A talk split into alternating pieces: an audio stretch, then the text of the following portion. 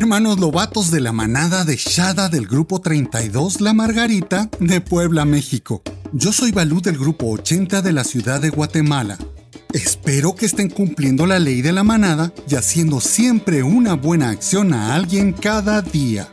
Me contó su aquela que están leyendo la historia de Mowgli y del pueblo libre. ¡Eso está genial! Sigan aprendiendo todos los días. Les mando un fuerte, fuerte, fuerte, fuerte, apretón de garra izquierda y un fuerte, fuerte, fuerte, fuerte abrazo de oso Balú. Recuerda que tú y yo somos de la misma sangre. Siempre lo mejor.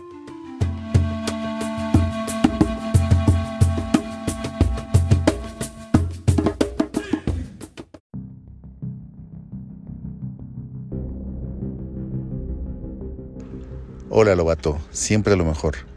Espero hayas disfrutado el primer cuento, Los hermanos de Mowgli. A continuación, escucharemos el segundo cuento del libro de las tierras vírgenes, La casa de K. Espero puedas disfrutarlo y conocer quién es K, quiénes son los Vanderlocks y por qué no debemos parecernos a ellos. Siempre lo mejor.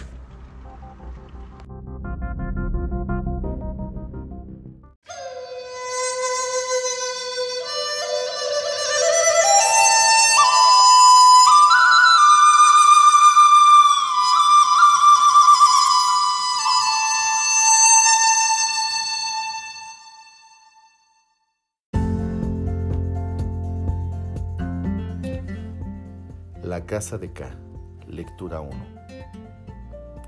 Narramos aquí lo que sucedió algún tiempo antes de que Mowgli fuera expulsado de la manada de los lobos de Sioní y tomara venganza de Shere Khan, el tigre. Era el tiempo en que Baloo lo instruía acerca de la ley de la selva. Muy contento y ufano estaba el serio, viejo y enorme oso pardo, con aquel discípulo tan listo, pues a los lobatos no les gusta aprender de la ley de la selva, sino lo que se refiere a su propia manada y tribu, y se escapan en cuanto aprenden de memoria estas palabras de la canción de casa. Pies que pisan sin el menor ruido, ojos que ven en plena oscuridad, orejas capaces de oír los diferentes vientos desde el cubil, blancos y afilados dientes. Características son todas estas de nuestros hermanos, exceptuando a Tabaki, el chacal y a la hiena que odiamos. Pero Mowgli, como hombrecito que era, tuvo que aprender muchas cosas más. Bagheera la pantera negra se acercaba en algunas ocasiones curioseando por la selva para ver cómo andaba su niño mimado. Apoyaba la cabeza contra un árbol y escuchaba roncando sordamente la lección que Mowgli recitaba a Balú. Trepaba el muchacho a los árboles casi con la misma facilidad con que andaba y nadaba casi con la misma habilidad con la que corría. Por esto Balú, el maestro de la ley, le enseñó las leyes del bosque y del agua, cómo distinguir una rama carcomida de otra, cómo debería hablar cortésmente a las abejas silvestres cuando a 15 metros sobre el nivel del suelo encontraba una de sus colmenas que debería decirle a Mang, el murciélago, cuando tuviera que molestarlo entre las ramas durante el día. Cómo tenía que avisar a las serpientes de agua que viven en las lagunas antes de lanzarse a las aguas entre aquellas. A ningún habitante de la selva le gusta que lo molesten, por lo que todos están siempre dispuestos a arrojarse sobre los intrusos. Mowgli aprendió después de todo esto la consigna del cazador forastero, que debe repetirse una y otra vez en voz alta hasta que sea contestada por alguien, siempre que alguno de los habitantes de la selva case fuera de sus propios terrenos. La consigna ya traducida significa, dame permiso para cazar aquí porque tengo hambre. Y la respuesta dice, puedes cazar para buscar comida, pero no para tu recreo. Todo esto muestra las muchas cosas que hubo de aprender de Mowgli de memoria. Llegaba a cansarse de tanto repetir lo mismo más de cien veces. Pero como le dijo un día Balú a Bagheera, con motivo de que tuvo que pegarle al muchacho y éste se marchó enojado. Un cachorro humano es un cachorro humano y tengo de deber de enseñarle toda la ley de la selva. Pero has de tener presente que es muy pequeño, respondió la pantera negra, pues ella sin duda habría mimado excesivamente a Mowgli si lo hubieran dejado que lo educara a su manera. ¿Y cómo pueden caber tus largas pláticas en una cabeza tan pequeña? ¿Existe acaso en la selva alguna cosa que por ser pequeña no pueda matarse? No. Ahora bien, por esa causa le enseño todo lo que le enseño, y por la misma le pego con mucha suavidad cuando se le olvida algo. ¿Con suavidad? ¿Qué sabes tú de suavidades, viejo patas de hierro? gruñó Bagheera. Le llenaste hoy toda la cara de cardenales con tu suavidad. Vaya. Valdrá más es que esté lleno de cardenales de la cabeza a los pies causados por mí que lo quiero que no le ocurra alguna desgracia por ignorancia, respondió Balú con suma gravedad. Le enseño ahora las palabras mágicas de la selva, que habrán de protegerlo contra los pájaros, contra el pueblo de las serpientes y contra todo cuadrúpedo de caza, excepto contra su propia manada. A partir de este momento y con todo, recordar esas palabras podrá pedir protección a todos los habitantes de la selva. ¿No vale la pena recibir algunos golpes por todo esto? Sí, pero cuídate de matar al hombrecito. Mira que no es un tronco de árbol en donde puedas afilar tus embotadas garras. Pero dime, ¿cuáles son esas palabras mágicas de que estás hablando? Aunque es más probable que tenga yo que prestarle ayuda a alguien que, que pedirla. Al decir esto, Bagheera estiró una de sus patas y contempló admirado los acerados cinceles de sus garras. No obstante, añadió, me gustaría saberlo. Voy a llamar a Mowgli y él te dirá las palabras, si es que se le antoja.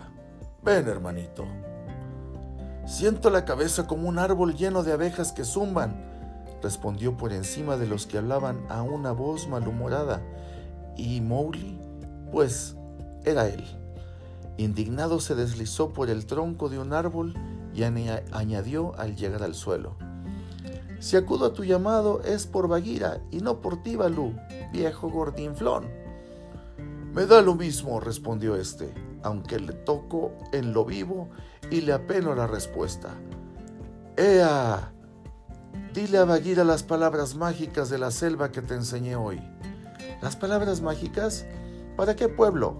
interrogó Mowgli, muy complacido por la ocasión que se le ofrecía de exhibir sus conocimientos. En la selva hay muchos lenguajes, yo los sé todos. Algunos de ellos sabes, pero no mucho. Oyes, Bagheera, los discípulos nunca son agradecidos con quien les enseña Jamás ha venido a darle las gracias a Balú por sus enseñanzas a un solo lobato. Vaya, di pues las palabras para el pueblo cazador, gran sabio. Tú y yo somos de la misma sangre, recitó Mowgli, y le dio a sus palabras el acento especial del oso que usan todos los que cazan allí. Bueno, ahora las que sirven para los pájaros. La repitió Mowgli y terminó la frase con el silbido que singulariza al Milano.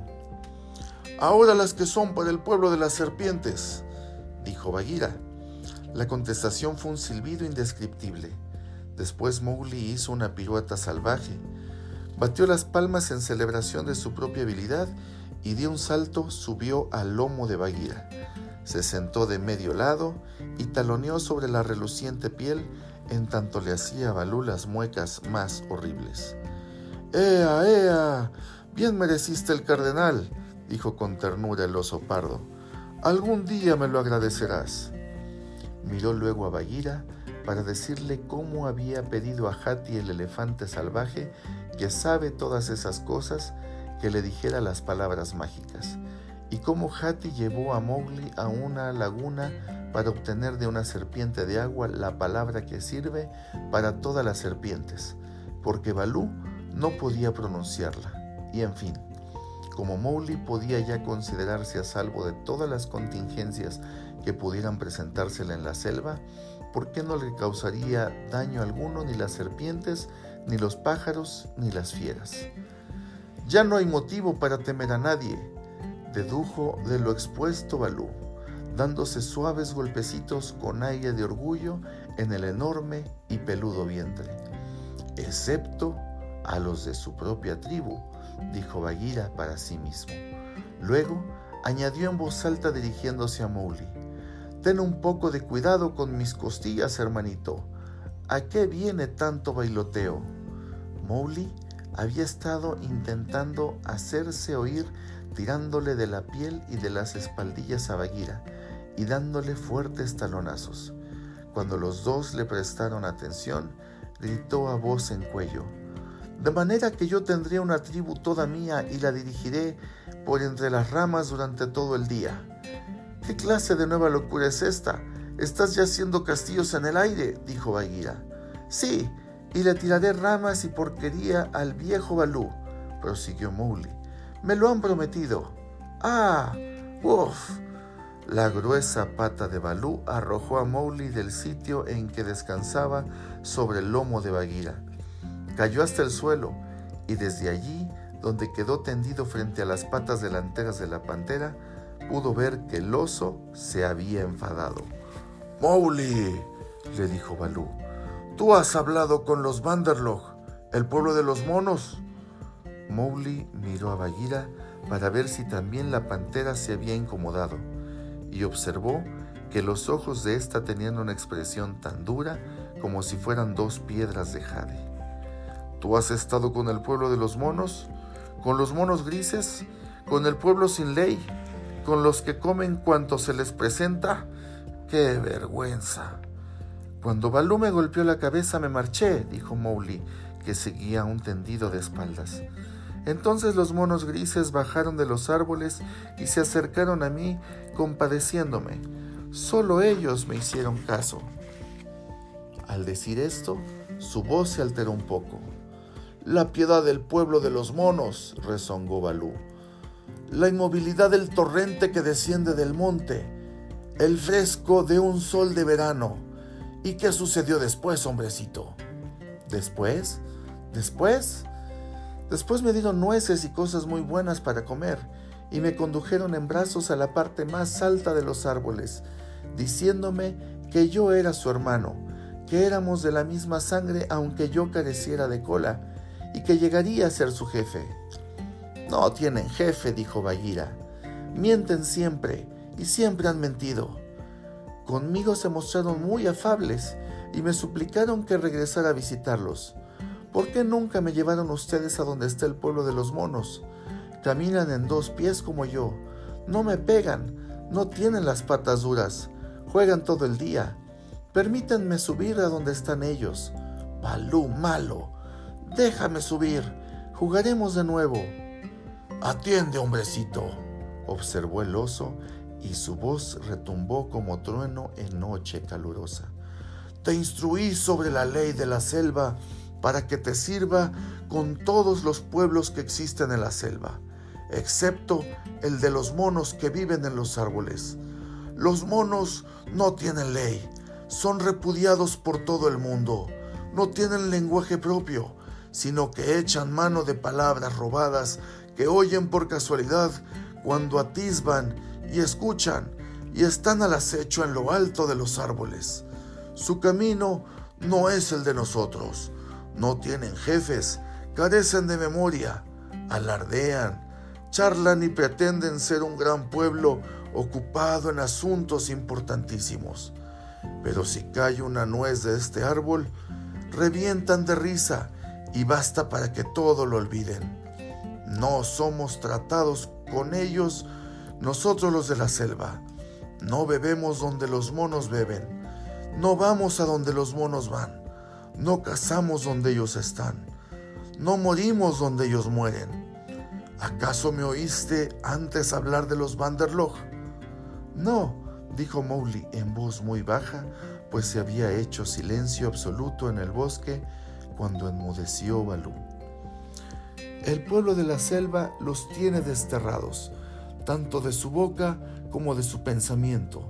Son numerosísimos, perversos, sórdidos, procaces y desean llamar nuestra atención. Si es que puede decirse que ellos tengan algún deseo fijo. Pero nosotros no les hacemos caso en el menor de los momentos, ni siquiera cuando arrojan sobre nuestra cabeza nueces e inmundicias. No había terminado de hablar cuando cayó de la copa de los árboles una lluvia de nueces y ramas, en tanto que se escuchaban toses, aullidos y rumor de saltos entre el ramaje. El pueblo de la selva le está prohibido todo trato con el pueblo de los monos, dijo Balú. Acuérdate, prohibido, repitió Bagheera. Pero me parece que Balú debió haberte prevenido antes contra ellos. ¿Yo? ¿Yo?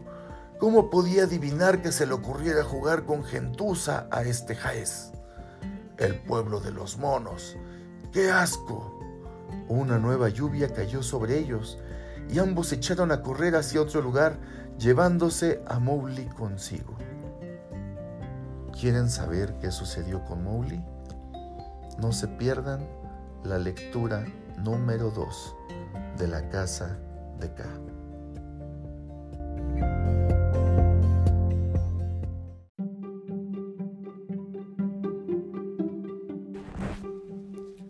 La casa de K, lectura 2. Era muy cierto cuanto había dicho Balú acerca de los monos. Estos vivían en las copas de los árboles, y como las fieras rara vez miran hacia lo alto, casi no se ofrecía ocasión de que se cruzaran por el mismo camino pero siempre que veían un lobo enfermo, un tigre herido o un oso, se divertían atormentárnoslo. Arrojaban palos y nueces o cualquier fiera, solo a guisa de diversión y por el gusto de hacerse notar. Entonces aullaban, chillaban y luego hacían canciones sin sentido, incitando al pueblo de la selva a subir a los árboles para pelear, o bien se ensarzaban en salvajes peleas entre ellos mismos por cualquier bagatela, y dejaban después sus muertos donde pudiera verlos el pueblo de la selva. Siempre estaban a punto de nombrar a un jefe, de darse leyes y, sus, y usos propios, pero al cabo nunca lo lograban porque de un día a otro se les borraba todo de la memoria y de esta manera se contentaban con repartir constantemente estas palabras. Lo que piensan ahora los Vanderlog toda la selva lo pensará después. Y esta idea los consolaba. Ninguna fiera podía llegar hasta las alturas donde moraban, pero también es cierto que ninguna se fijaba en ellos. Y de ahí su alegría cuando vieron que Mowgli iba a buscarlos para tomar parte de sus juegos, y que esto irritaba grandemente a Balú. No se pusieron a pasar de allí porque los Vanderlocks nunca se proponen nada pero a uno de ellos se le ocurrió una idea que le pareció excelente.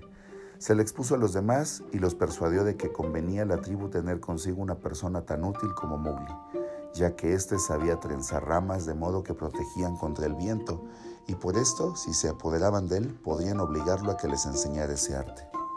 Por supuesto, Mowgli, como hijo de leñador, heredó de su padre toda suerte de instintivas habilidades y solía construir casas con las ramas caídas sin pensar siquiera en que sabía hacer tales cosas. Pero al observarlo, el pueblo de los monos desde lo alto de los árboles consideraba aquel simple juego como un portento. Lo que es en esta ocasión, decían entre ellos, tendría realmente un jefe y sería un pueblo más sabio de toda la selva, tan sabio que sería la admiración y envidia de todos. En consecuencia, siguieron con el mayor sigilo a Balú, Bagheera y Mowgli a través de la selva hasta que llegó la hora de la siesta. Entonces Mowgli, que en realidad sentía vergüenza de sí mismo, se durmió entre la pantera y el oso, después de resolver que no tendría más tratos con el pueblo de los monos. Tras esto, lo único que pudo recordar fue que sintió el contacto de unas manos en sus piernas y brazos, manos duras, fuertes y chiquitas. Luego el choque de unas ramas en la cara y después estar mirando hacia abajo a través del movedizo ramaje en tanto que Balú despertaba a toda la selva con sus ásperos gritos y Bagheera saltaba tronco arriba del árbol mostrando todos sus dientes. Chillaron los Vanderlog con aire de triunfo y treparon jugueteando a las ramas más altas donde, donde Bagheera no se atrevió a seguirlos. Entre tanto gritaban, se ha fijado en nosotros, Bagheera se fijó en nosotros, nos admira todo el pueblo de la selva por nuestra habilidad y astucia. Empezó entonces su huida, y una huida del pueblo de los monos a través del país arboreo. Esto es una cosa realmente indescriptible. Tienen sus caminos amplios y sus atajos, sus subidas y bajadas, todo trazado a 15, 20 o 30 metros por encima del suelo, y viajaban por allí inclusive de noche si es necesario. Dos de los monos más fuertes cogieron a Mowgli por las axilas y se lo llevaron por entre las copas de los árboles, dando saltos de casi seis metros de altura. haber marchado completamente libres, su velocidad hubiera sido mayor, pero el peso del muchacho los entorpecía y detenía un poco, aun cuando se sintió mareado y medio enfermo. Mowgli no pudo menos que deleitarse con aquella loca carrera por más que lo aterrorizaban los trozos de tierra que vislumbraba allá abajo, y aquel detenerse y partir de nuevo al final de cada balanceo en el vacío lo mantenían con el alma en un hilo. Lo conducían sus acompañantes hacia lo más alto de la copa de un árbol, hasta que se sentía que crujían y se doblaban con su peso las ramas más delgadas de la cima y luego con fuerte resoplido se arrojaban al aire, avanzando y descendiendo a un mismo tiempo para después elevarse de nuevo y quedar colgados por las manos o por los pies de las ramas inferiores del próximo, del próximo árbol. Columbraba en ocasiones leguas y leguas de extensión en que todo no era sino quieta y verde selva, de igual manera que un hombre encaramado en un mastil abarca millas enteras de mar con la mirada, y entonces el ramaje le sacudía la cara y él y su guía llegaban casi al nivel del suelo.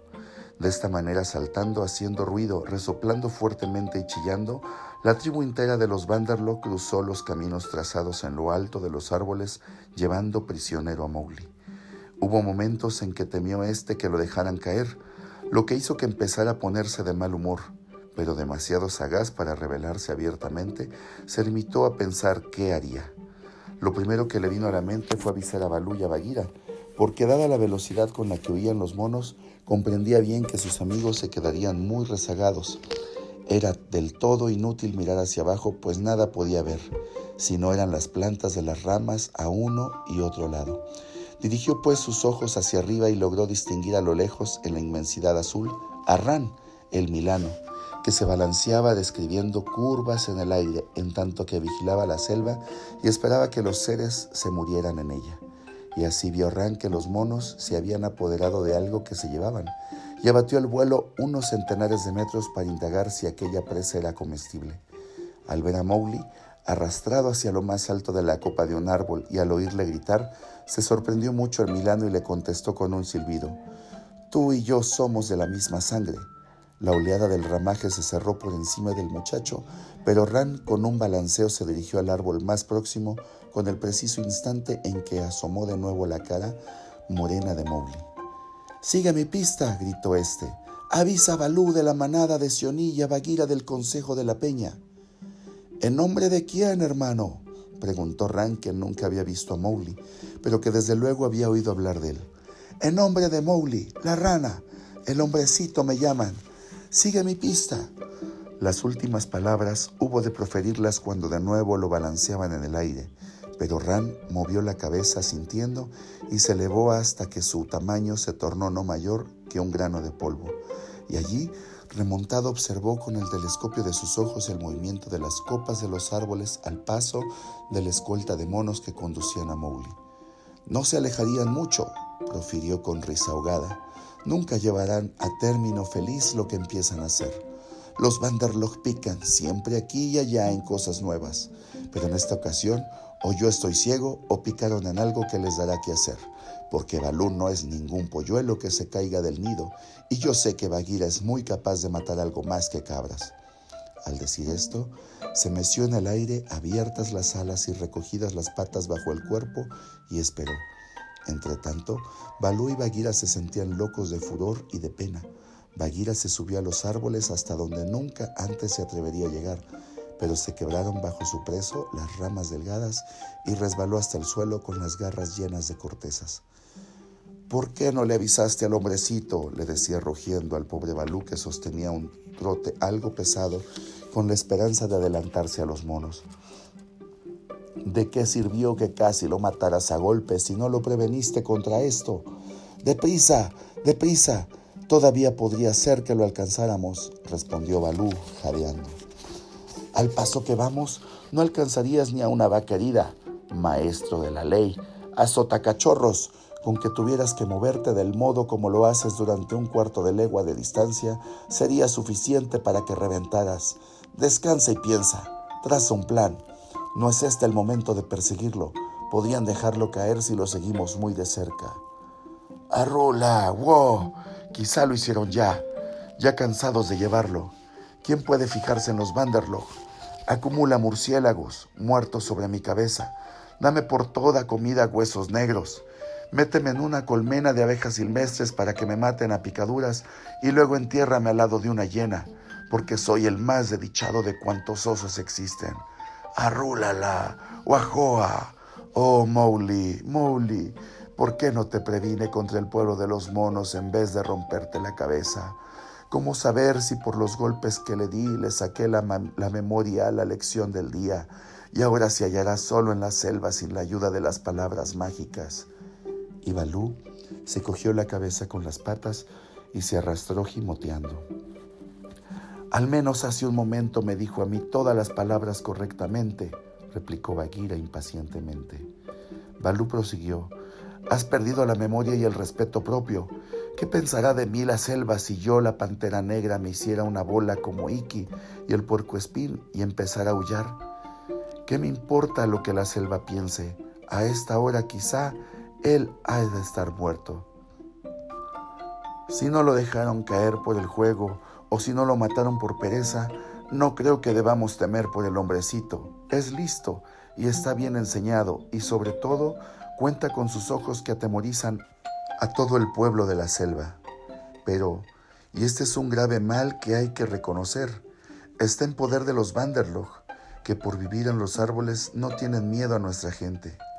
Al decir esto, Bagheera se lamió una de las patas delanteras con aire preocupado.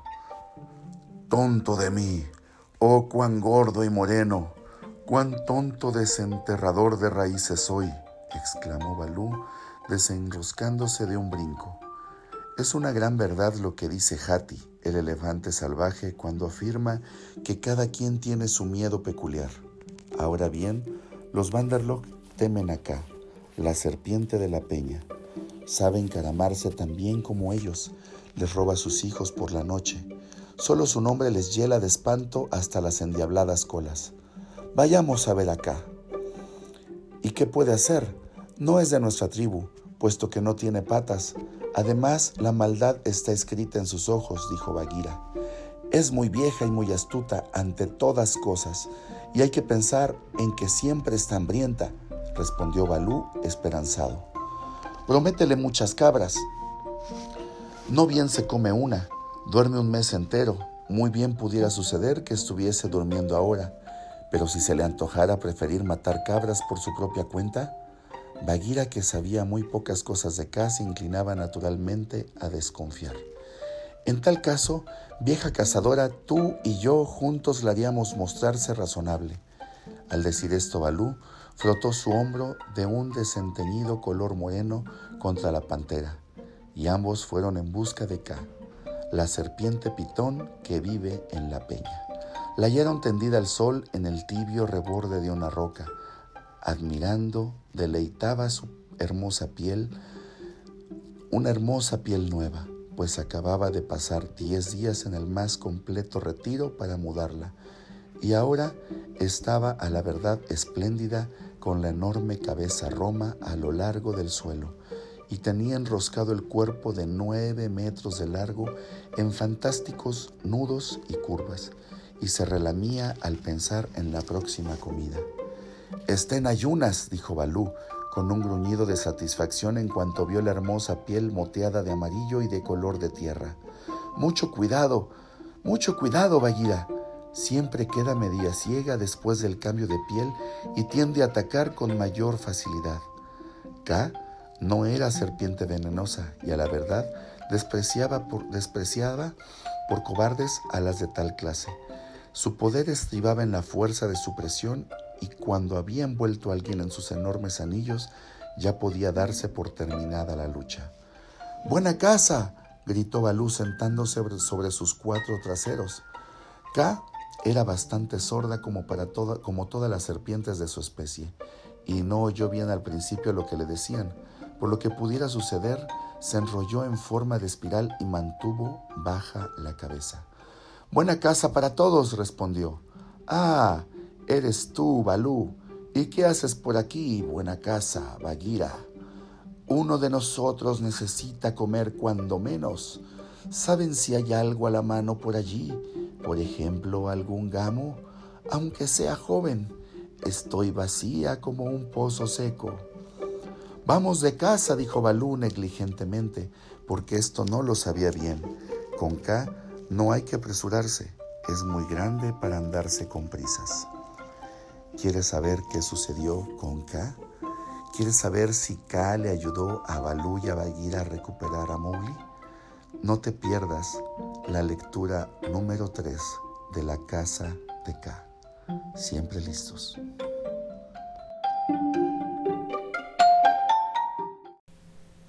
Ayuné 14 meses y me alimenté con nueces y con muchas privaciones mi dinero yo junté.